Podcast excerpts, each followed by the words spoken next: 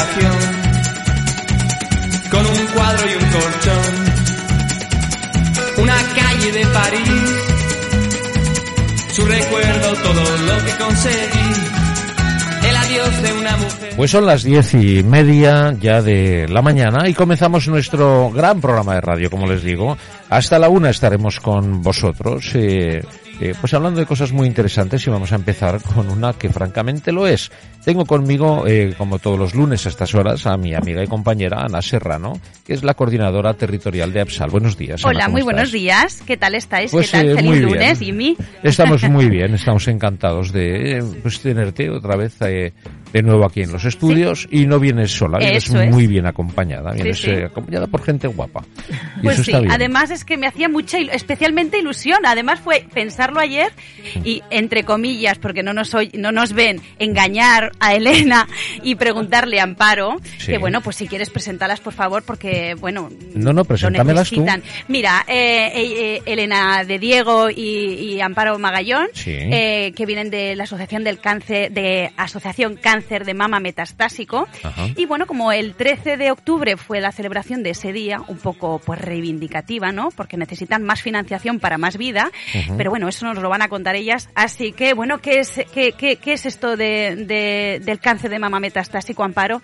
¿Y, y cuál es el objetivo de esta asociación? Hola, buenos días. Pues el cáncer de mama metastásico es cuando el cáncer se ha extendido a otros órganos. Principalmente son hígado, pulmón, huesos y cerebro. Y bueno, pues nosotras somos esa cara B, esa cara que el lazo rosa nos refleja. Somos el cáncer que no se cura, pero que, bueno, tenemos tratamientos y nuestra esperanza es recaudar fondos para que haya más investigación y que se aporte más fondos a nivel, a nivel estatal, porque nuestra recaudación son siempre fondos privados, no tenemos ninguna ayuda pública para que se investigue, se investigue, se investigue para darnos esperanza y poder tener más vida, que no se nos acaben nunca los tratamientos. O sea, digamos que hay dos, dos partes, ¿no? Hay una parte que es el cáncer de mama, ¿no? y, y después apar- aparece otra rama cuando aparece la metástasis, me estás contando. Exactamente. Y deja de pertenecer, deja de existir esa, esa parte de cáncer de mama y se pasa al, al otro lado, que es ya cuando hay metástasis. Sí, Así, exactamente. es cáncer de mama, pero está en otros órganos, porque a mí, yo, por ejemplo, mi metástasis es en hígado y me acuerdo cuando el oncólogo me dio la noticia, que es devastadora, eh, yo dije, entonces tengo cáncer de hígado y me dijo, no, tienes el mismo cáncer que tenías en la mama, pero en otro órgano. Con una metástasis derivada de otro órgano. Sí, exactamente. Bueno. Al cabo del tiempo, soy ese 20% que desarrolla la metástasis al cabo de los años. En mi caso fue al cabo de los tres años y medio, eh, puede ser al cabo incluso de décadas. ¿Y el tratamiento es el mismo o varía? Mm, Varía, varía, porque en el caso del primario, yo hablo, por ejemplo, en mi caso, que es el que más conozco, yo tuve ocho quimios y por un tipo de cáncer concreto que se denomina HER2 positivo, yo tuve unos anticuerpos monoclonales. Pero eso duró ocho ciclos y después lo otro un año. En el caso actual, siempre, siempre, siempre, mientras yo viva, tengo que tener tratamientos. Cada 21 días subir al hospital, cada 21 días análisis, eh, consulta con el médico, nuevo tratamiento y cuando te fallan, pues vuelves a cambiar. Ajá.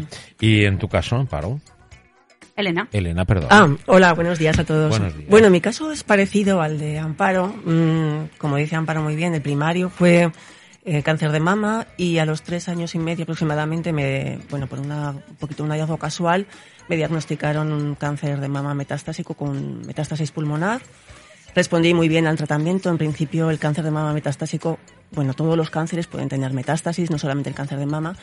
Eh, muchas veces ya no es operable, es decir, el cáncer de mama inicial, primario, eh, se hace cirugía mamaria, puede ser una tumorectomía, es decir, extraer la parte pequeñita del tumor de la mama, que se, sabe que eso, mm, mm, quitar la mama o las dos mamas no mejoran la supervivencia, sino que la supervivencia es muy buena cuando se quita solamente la parte pequeñita del tumor y estéticamente y psicológicamente para la mujer es francamente mejor, ¿no? Cuando el cáncer de mama, como ha dicho Amparo, se extiende a través del cuerpo, a través de la sangre, pues al cerebro, al pulmón, al hígado, eh, muchas veces ya no es operable. Si hay solamente una metástasis, a veces se puede operar, como fue mi caso, que yo tuve una metástasis cerebral, se pudo operar y francamente estoy muy bien. Pero muchas veces se recurre a tratamiento eh, farmacológico. Ahí es donde nosotras queremos eh, recaudar el máximo de dinero, la mayor eh, aportación, porque toda la investigación que tenemos en cáncer de mama, solamente el 6% de ese, de ese dinero se va para el cáncer de mama metastásico. Como dice Amparo, nosotros no tenemos curación, pero sí que queremos mm, tratamientos paliativos que, y la, la, esperanza nuestra es que la investigación se desarrolle, como hemos visto, eh, cuando hay un interés general, un interés potente, como ha sido en la pandemia, hemos visto que la ciencia puede hacer auténticos milagros, ¿no? Yo que soy sanitaria, soy ginecóloga, para mí ha sido increíble lo que se ha conseguido en la, en la pandemia. Eh, en un año conseguir vacunas para esto.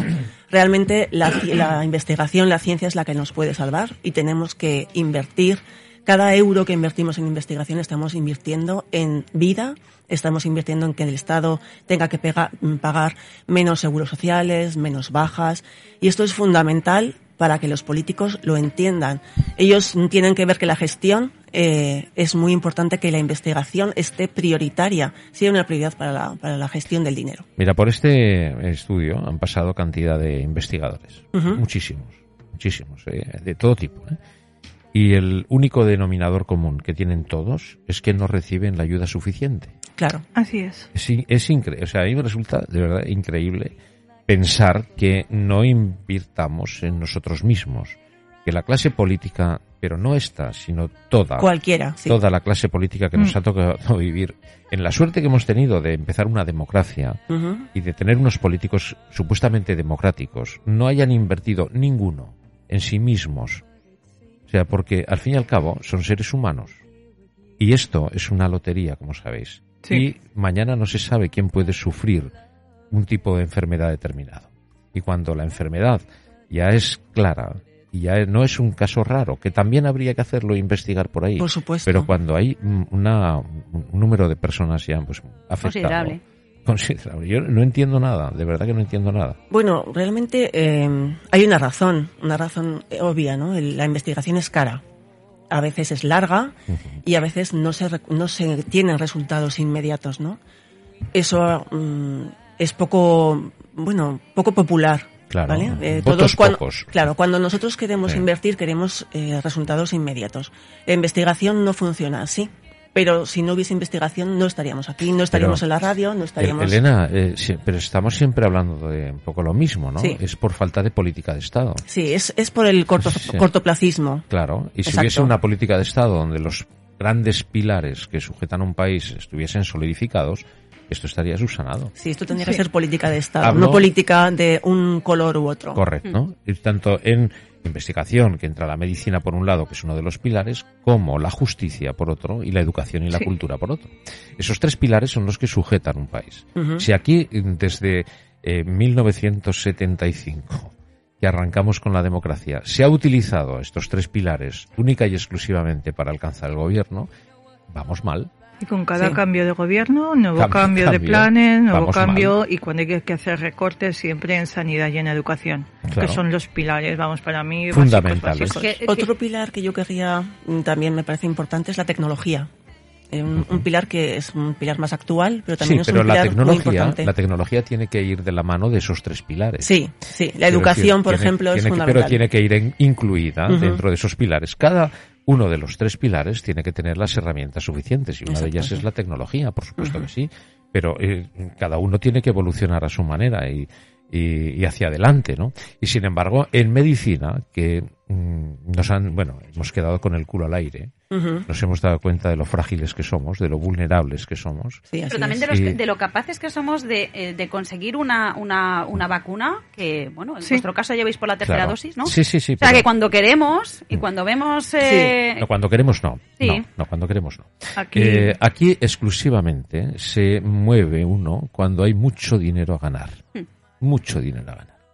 Sí, esto, eh, vamos bueno, a ver. aquí entran también en juego la, la, la, no, los laboratorios y. Claro. Y, pero en nuestros tratamientos también hay mucho dinero a ganar por las Muchísimo, pacientes. sí. ¿eh? Las yo, pacientes somos muy caras. Sí, el, paciente, yo el tratamiento que tengo ahora, por ejemplo, es un estudio, es un ensayo, con lo cual la seguridad social no tiene ningún coste. Por, además, estoy en tratamiento control, en estudio control.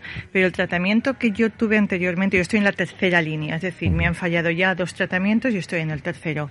En la tercera línea, me acuerdo cuando yo se lo comenté a mi oncólogo que me dijo que ese tratamiento lo habían retirado de Estados, de, perdón, de Estados Unidos, de Inglaterra, de Gran Bretaña, por lo caro que era. Y el anterior, que era quimio más los anticuerpos, mm, valía entonces unos 6.000 euros. Eso cada 21 días. O sea, los tratamientos son caros, ganan dinero con nosotros. Lo que pasa que yo pienso, y es lo que muchas veces los investigadores también nos dicen, que es que el COVID, la COVID, por ejemplo, es una enfermedad. El cáncer son muchas enfermedades. Eh, nosotros las dos tenemos cáncer de mama metastásico, pero no tiene nada que ver su cáncer con el mío. Y eso que las dos somos además GER2 positivo. o sea, que, pero no tiene nada que ver, cada cáncer es diferente. Una pregunta te quería yo formular desde hace rato. ¿Esto es exclusivo de, de mujeres? No, no. No. En las mujeres sí, las mujeres somos, eh, una de cada ocho tendría cáncer de mama metastásico, eh, el 20%, ay, perdón, de cáncer de mama primario, el 20% desarrollará metástasis, hay un 6% que desarrolla ya el cáncer con metástasis, pero en los hombres hay un 1% que también tiene cáncer de mama. Y su problema es que nosotras tenemos eh, pruebas, controles y todo. Los hombres no. Cuando se les encuentran está ya en estado avanzado. Sí, eh, digamos que los hombres de cada 100 nuevos casos de cáncer eh, había 99 mujeres y un hombre. Lo que pasa es que los hombres, eh, claro, no piensan que pueden tener un cáncer de mama, ¿no? Eh, se encuentran un bultito y no, no van a pensar que eso es un cáncer de mama. Sin embargo, pues bueno, tiene, es, es algo que también tenemos que dar visibilidad porque es importante. Eh, muchas mujeres y hombres que nos pueden estar escuchando ahora mismo lo detectan, se encuentran con el sofocón de, bueno, pues, eh, pues de ese diagnóstico y supongo que entran un poco en, en caos, ¿no? ¿Qué, Sí. es, qué, qué- qué tienen que hacer?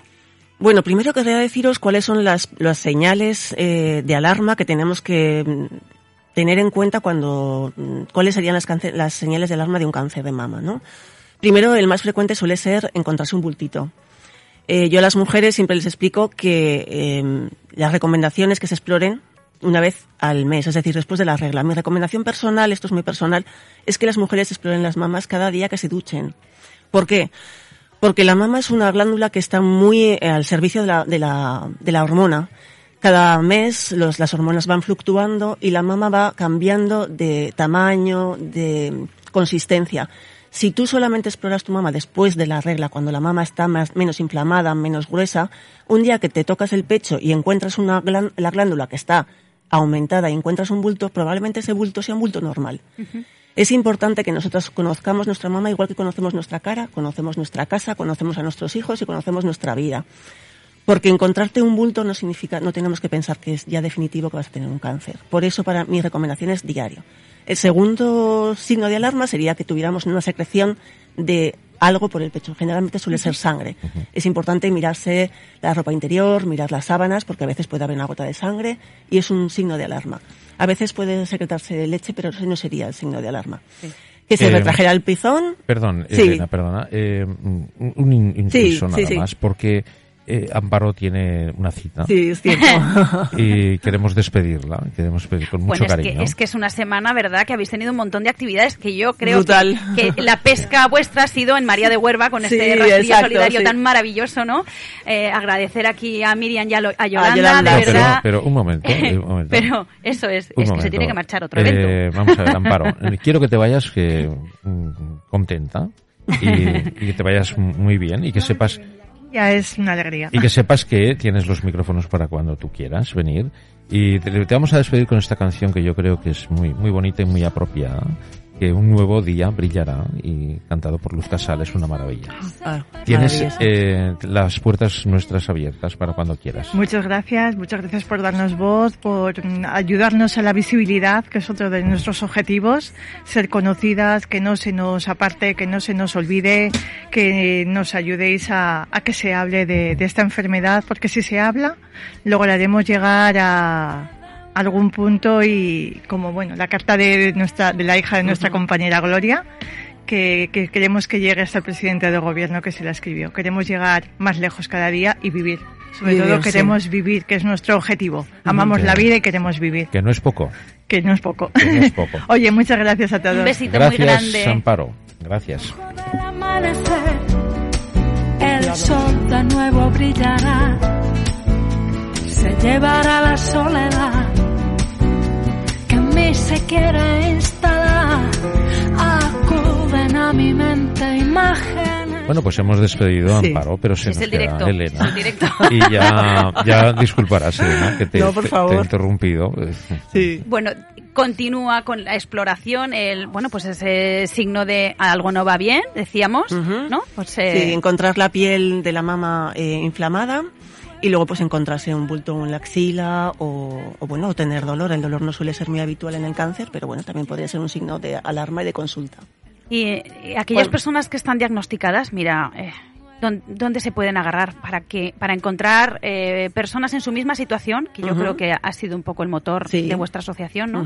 Y, y cómo llegar a vosotras, que sé que pues eh, os apoyáis, os aportáis fuerza, Muchísimo, os aportáis mucho, ¿no? Bueno, yo cuando- Empatía. sí, yo creo que cuando te- tienes un diagnóstico de cáncer de mama metastásico que es devastador, eh, tienes que tener una buena red de familia y de amigos, pero sobre todo encontrar gente que te entienda, ¿no? Gente que haya pasado lo mismo que tú. Y yo encontré la Asociación de Cáncer de Mama Metastásico que para mí fue una tabla de salvación y que bueno pues eh, desde aquí difundo que todas las mujeres que lo sufran o que alguien que tenga su hermana, su madre, su quien sea, sus amigas, acudan a la asociación. Y la asociación eh, tenemos una página web, si me dejáis. Hombre, claro, por supuesto. Pues es www.cáncer mama metastásico sin la D, ¿vale? Punto es. Vale, y allí, bueno, pues eh, la verdad es que estamos haciendo mercadillos, hacemos muchísimas actividades para que... bueno, ¿qué pasó ayer en María de Huelva? Sí, bueno, María- bueno, fue un sueño, la verdad, eh, no tengo palabras para agradecerle a Miriam que hizo un esfuerzo y un trabajo brutal, a todas las voluntarias de María de Huerva. Hicimos un rastrillo solidario, eh, también eh, con la asociación. Y bueno, pues hubo mm, el rastrillo, hubo un montón de actividades, eh, hubo una carrera solidaria, hubo, vinieron los de, vin- los tiriterios de Binefar, vinieron, vino gente de Star Wars Star también. Wars, bueno, fue, tú viniste, fue brutal. Y estamos, eh, bueno, llevamos un poco como ese subidón después de eh, una cosa tan bonita. y Nos sentimos muy arropadas, muy queridas, muy apoyadas. Y creemos que dimos visibilidad a una cosa que, bueno, dar visibilidad a lo invisible, que es Dentro francamente difícil. De la, de la asociación vuestra, ¿tenéis una confederación, digamos, de asociaciones en el resto de España o estáis solas en Aragón?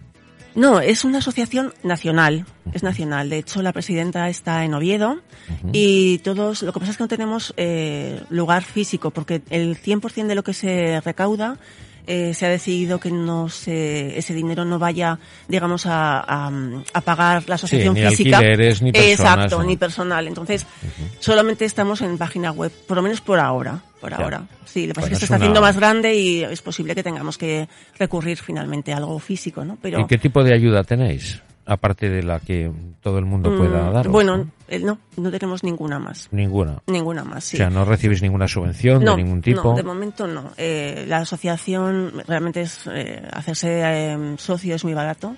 Eh, son 20 euros al año. Y, y bueno, pues desde aquí os animo, por supuesto, a vosotros y a todo el mundo que se haga de la asociación, porque realmente es que sepan que es un dinero muy bien empleado. Tenemos un, un comité de expertos ¿no? A nivel nacional que están valorando cuáles son los ensayos clínicos, mm, que están avanzando más, que donde nuestro dinero, el dinero que se, re- bueno, nuestro dinero, el dinero de la asociación, sea más eficiente, ¿no? Sea el, el sitio donde ese dinero vaya a tener mejor repercusión. Eh, estamos apoyando, estamos en, dando premios mm, y también metapremios y bueno, la verdad es que hasta ahora se han dado unos 250.000 euros a la, asocia- eh, la asociación ha podido dar unos 250.000 euros a la investigación. ¿Cuántas mujeres eh, hay en, se sabe, cuántas hay en Zaragoza, en Aragón? Mm, esto te lo diría mejor Amparo. ¿Ves? Te has, eh, te has retrasado con el- la pregunta porque esto Amparo se lo sabe fenomenal, pero yo lo desconozco. Os lo puedo pasar si queréis, pero lo desconozco. ¿Muchas? ¿Pocas? Bueno, eh, eh, pacientes no somos tantas, pero yo creo que sí que la, la gente está colaborando, pues familiares, amigos. Y bueno, pues cuando hacemos un rastrillo, hacemos una, un, un evento, sí que notamos en redes sociales que mejoramos nuestra visibilidad y hay más, hay gente que se quiere hacer, hacer y, socia. ¿Y no crees, Elena, que hay muchas pacientes que no lo sabéis? Sí, es cierto, sí. Eh, de hecho, una de las, varias de las compañeras que estamos nos hemos enterado por redes sociales y porque se ha, pues en la televisión, en la radio nos habéis apoyado y hemos tenido visibilidad y esto ha hecho que gente que sea paciente. Bueno, en el hormiguero yo recuerdo, ¿no? Que Sí. salisteis hace cosa de cuatro o seis meses. Sí, fue fantástico, ¿no? sí. Eso Nos dejaron hacer, sí, nos dejaron hacer el baile del hormiguero. Eh, Pilar, que es la presidenta, explicó el, y fue un aluvión de, Sí. de, asocia- de gente que se quiso asociar, quiso apoyar nuestra causa y sí, por eso estamos tan agradecidas que vosotros sí. bueno, y la aljafería también se, han pin- se ha pintado Sí. los colores de vuestros Sí. de, vues- de vuestro logo, ¿no? Claro, Que el son día tres colores. Sí, el día 13 de octubre, Ajá. el día 13 de octubre se- es el Día Mundial del Cáncer de Mama Metastásico y bueno, pues eh, se iluminaron varios monumentos a nivel de España, ¿eh? no solamente en Zaragoza Eh, fue... sí- sigo sin entender por qué se separa. Sigo sin entenderlo. ¿Por qué Sí, se separa? sí. Bueno, es que el cáncer de mama metastásico, digamos que es la cara B del cáncer de mama. Pero que no ha hecho- entiendo, no entiendo Sí, cara yo te, B. yo te lo explico. Pero sí. ¿por qué cara hay cara B? Sí, es muy sencillo. Mira, el- se ha hecho una concienciación importantísima eh, a nivel de redes, a nivel incluso comercial, ¿no? Hay casas que eh, hacen el, el lazo rosa, ¿no? De colaboración con el lazo rosa. Y se hace un poco como una fiesta, ¿no? Como el cáncer de mama tiene solución, no te desesperes y efectivamente el 80% de los cánceres de mama tiene solución y es una grandísima noticia. Es una, un mensaje súper optimista y entonces esta parte que no es optimista, eh, digamos que no es la parte bonita. Decimos la cara B porque no es la parte bonita de- del cáncer de mama. Sí, pero el 80% de mujeres que padecen un cáncer de mama tienen un riesgo de Por que supuesto, un 20% por pasen a ser. Sí. Por lo tanto, la sensibilización que tiene que haber desde el primer momento, Claro. yo creo que es fundamental. Claro, es, se tiene que saber todo, se tiene que ver todo y se tiene que concienciar Claro. pues de que puede ser una persona de ese Es- 20%. Por supuesto. No, no, supuesto. no lo- de verdad que no lo entiendo. o sea, bueno, es difícil, es difícil de entender, pero es así. Soy muy Es así. cortico. Yo soy muy cortico.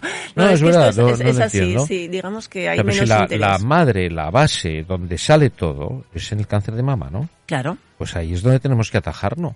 En la prevención, que es fundamental. fundamental. Pero a lo mejor a lo que vas ya tienes metástasis. Claro, hay mujeres que se Sí. diagnostican directamente con Vale. metástasis. Claro. Que sí, es. totalmente de acuerdo, pero yo creo que la visibilidad em, hay que empezar a darla desde la base. Claro, no hay que ser tan, Entonces, o sea, eh, ser optimista está hay muy que bien, ser más realista, pero hay que ser realista. Eh, sí, esto, esto del optimismo. Porque la sociedad no, no entiende bien las cosas. Y luego un poco de tabú a la hora de cómo saber cómo saber tocarte. Ujú. Es que la mayoría eh, pruebas a ver y a ver si no encuentras nada. Y lo digo Sí. por mí. Sí, de Pero hecho- da miedo porque no nos enseñan bien y es un poco tabú. Sí, el, el explorar las mamas a veces da mucha angustia porque lo que te digo, no, no te lo conoces, pero el- la información es poder. El conocerse es lo que realmente te va a ayudar a no tener miedo a explorarte. Bueno, es un tabú y hay que borrarlo. Es un reto importante. Además nos lo dice una ginecóloga, ¿no? Sí, sí. Yo me queda, me queda en el tintero porque eh, el año pasado tú te acuerdas que vinieron, eh, bueno, vino Amparo con otras dos compañeras. Eh, ninguna de las tres se había reincorporado a trabajar, pero en tu caso sí. Sí. que has vuelto a trabajar porque Sí. porque porque querías retomar tu, tu Sí, vida anterior, ¿no? sí, bueno, más flojilla que estarías, ¿no? Sí, estoy más floja. Bueno, era, mm, claro, cuando te diagnostican, esto es una situación terrible, ¿no? Es que la vida se te destroza, ¿no? Pero bueno, yo quería, era mi gran ilusión volver a trabajar, era mi reto un poco como normalizar un poco mi vida, aunque por, supuesto soy consciente de que el pronóstico de una mujer con cáncer de mama metastásico, la vida media son unos cuatro o cinco años, yo soy perfectamente consciente, pero para mí era, eh, me sentía útil, me encanta mi trabajo. Y bueno, eh, en ya que me sacas la, Conversación. este tema, creo que también tenemos un reto eh, en el tema de cuando alguien vuelve a trabajar, que no suele ser muy habitual. Yo estoy muy satisfecha, aunque tengo mis limitaciones. Por ejemplo, yo no puedo hacer guardias, por, eh, es para mí es imposible hacerlas. Creo que también hay un reto en el tema laboral, ¿no? Que mm, la adaptación y, y la adaptación del trabajo a una nueva incorporación de una mujer que ha tenido metástasis, que está en tratamiento mm, permanente, porque, como ha dicho Amparo, nuestra situación hace que nosotros tenemos un tratamiento paliativo de por vida. El tiempo que estemos, estamos tratadas, ¿no? Bueno, pues una, eh, por ejemplo, yo tengo muy buenos jefes y tengo, estoy en el salud y el salud sí que me permite estar tres meses con un trabajo adaptado, cobrando el 100%. Yo tuve la suerte que no tuve que, que hacerlo, pero bueno, es, es, una buena opción, ¿no? Pero luego a la hora de, eh, por ejemplo, yo no tengo que hacer guardias y yo no tengo derecho a hacer una, una jornada diferente para tener una compensación económica. Creo que ahí hay mucho que trabajar, mucho que valorar, hablar con los sindicatos, hablar con el salud, hablar con... ¿En tu caso tú has tenido una adaptación del, del puesto a la persona? ¿Lo no, has yo, Estoy, yo estoy al 100%, pero, pero... La, el tema de las guardias sí, que estoy, digamos que me, han, me permiten no hacer guardias, no me lo me obligan, pero yo... Mm, es un poco discriminatorio, claro, ¿no? es discriminatorio que por edad puedes dejar, dejar de hacer guardias y tener una compensación económica, pero por enfermedad puedes dejar de hacer guardias, pero no tienes una compensación económica. Yo creo que hay discriminación. Es importante que, que esto se, que se sepa y que se da a la luz. Me imagino que en otros trabajos, otros sindicatos, no puedo, no puedo hablar de todos los, de todas las ramos del trabajo, ¿no?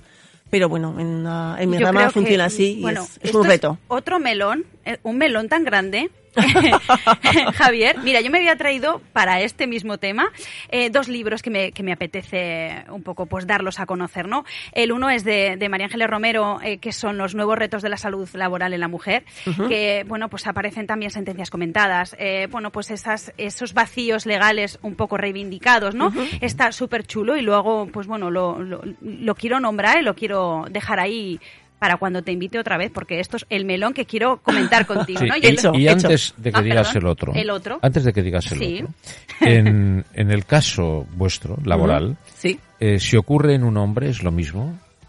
Sí, nosotros... Eh, o sea, no es cuestión de sexo. No, no es cuestión de sexo, no, no, no es cuestión de sexo. Es una cuestión de que por enfermedad, uh -huh. sea la enfermedad que sea, pero vamos, en mi caso es el cáncer de mama metastásico, eh, no tienes derecho a una remuneración por de tener una, un trabajo que se tiene que adaptar.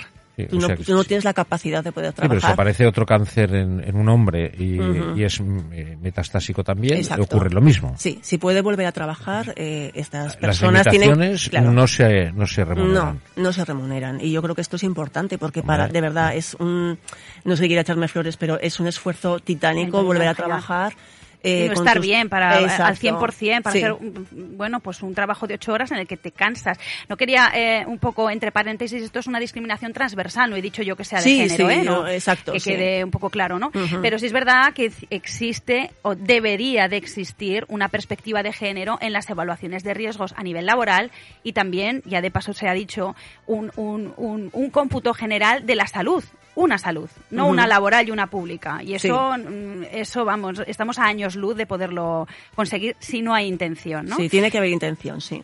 Bueno, el otro libro que yo iba Sí. a comentar es eh, sobre salud laboral, igualdad y mujer, aspectos jurídicos de, de Ruth Vallejo de Acosta, que aquí, pues bueno, eh, habla de esta adaptación que sí que tiene, pues eh, en periodos de lactancia o, o en mujeres embarazadas.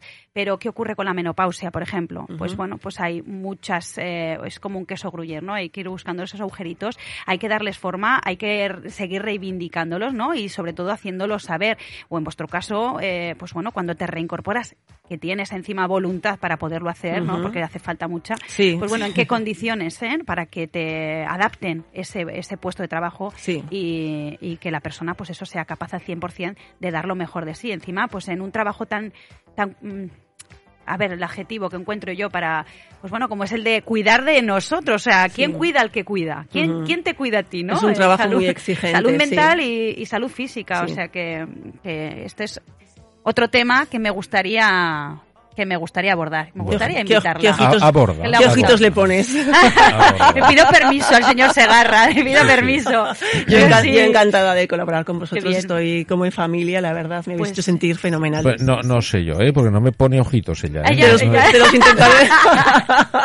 a ver, a ver. Ese primer día hay que romper el hielo. Oye, eh, por favor, dinos un teléfono, danos otra vez los datos de, Sí, de vuestra asociación. Encantada. Bueno, es www.cáncermamametastásico.es. No va con el D, no es cáncer de mama, es cáncermamametastásico.es. Es- eh, a la hora de hacer estas, estas webs, ¿por qué no se pone el D? Pues yo creo que es que ya estaba cogido Estaba esto, a lo cogido mejor. ya. Sí. es como en, el- como Es en Instagram, quita- ¿no? quita En esto. Instagram a veces tienes que poner Claro. eh, El guion bajo, eh, una, una, cualquier Siempre otra. que se da una web hay que dar una explicación, ¿no? Sí, Qué es, es cierto. Bueno, pues da un teléfono que el no teléfono, tiene. Sí, el teléfono es el 626 318332. Lo repito por si alguien no tenía a mano ese lápiz o Ajá. 626 31 8332. Oye, Muy qué bien. Qué, Bueno, qué pues, contenta eh, estoy de, haber, de haberlas eh, traído. Muy bien, Yo pues feliz. eh, me parece Yo feliz de haber venido de verdad y bueno, muy agradecida de que nos deis esa visibilidad que nos hace falta y sobre todo para concienciar que la investigación es el futuro, esa es nuestra esperanza y que más investigación para más vida. Eso es. Esta semana aún estéis por las calles, aún nos vamos a encontrar con algunas de sí, vosotras, ¿no? sí, así es, así O sea es. que- Haremos todo lo que podamos y más adelante seguiremos haciendo, pues bueno, eh, mercadillos, eventos y todo y lo, lo, que y lo podamos. que haga falta. Exacto, Y lo sí, que haga falta. todo por la causa. Eh, 20 euros al año no es nada, por sí. Dios, eso es calderilla. Así es. Bueno, Elena, gracias eh, por contarnos tu, tu vida definitiva y Sí. que, que vaya todo muy bien. Y espero haber ayudado, desde luego, que Sí. a alguien le haya sido útil y haber ayudado. Seguro que sí. Y nosotros esperamos haber ayudado también a echar una mano. Por ¿no? Es de lo que se trata, dentro de una modesta, una modestia que, que, que nos inunda y que irreal, por no, cierto. no, para nosotros esto es Es- oro puro. Bueno, pues Bueno, muchas gracias, Elena, vosotros. y que vaya fenomenal. Muchas gracias. Gracias. Gracias.